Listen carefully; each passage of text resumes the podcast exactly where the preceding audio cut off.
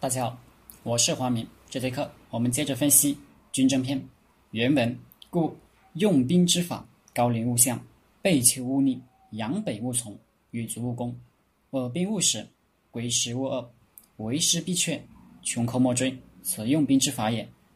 高临勿相，背其勿逆。敌人在高处，不可仰攻；敌人从山丘上下来，不可逆袭。如果你仰攻，地势不变，有进使不出，还容易有树木滚石砸下来。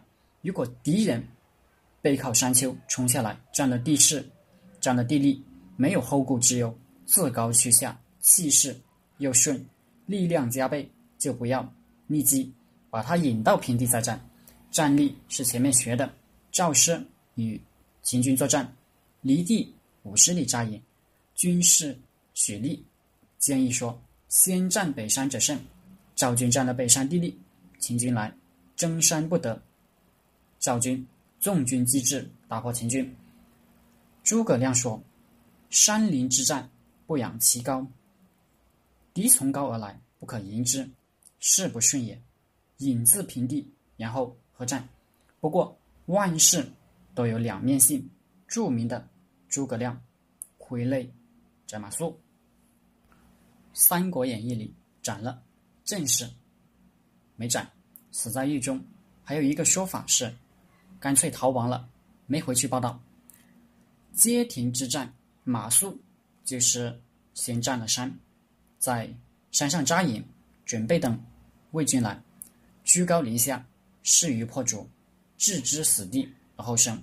副将王平见他，说：“山上一无水源。”二无粮道，若被包围，必自困而死。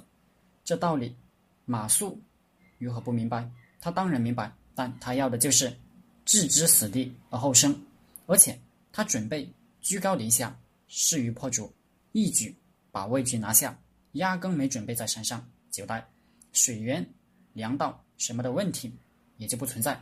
不过马谡忘了一件事：韩信当年背水一战。置之死地而后生，并没有把全部兵马放在死地，而是有两千骑兵去取赵军大营，阵机配合。如果没有阵机分战，只那一支军背水而战，那就不是置之死地而后生，而是置之死地而死无葬身之地了。马谡却没有分战法的安排，准备把全部兵马都放在死地。王平见他劝不动他。还被他骂文盲，文盲将军懂啥兵法？因为王平识字不超过十个，马谡大才子，自然瞧不起他。王平便说：“要不你在山上扎营，分一支兵给我，住在平地，成犄角之势，有事也好相救。”马谡同意了，所以最后安排还是分兵了。马谡为正，王平为基。魏军大将张合来。先马谡战营在山上，第一件事包围，第二件事断水源、断粮道，这都在马谡的预料之内。这还想不到，就不是诸葛亮的爱徒了。但第三件事他没想到，《孙子兵法》上没写，就是张合放火烧山，兵法不能把所有情况都写全，所以害死人。这火一上来就不是高陵勿相。背求无逆了，马谡军队饥渴难忍，再加上烟熏火燎，一时大乱，冲也冲不下去。张合发动进攻，马谡大败，失了街亭，诸葛亮整个战局就败了。还有一支骑兵王平呢，王平作壁上观，没有来救。《三国志·王平传》记载说：“树涉水上山，举措反咬，平。”连归见素，素不能用，大败于街亭，众尽心散。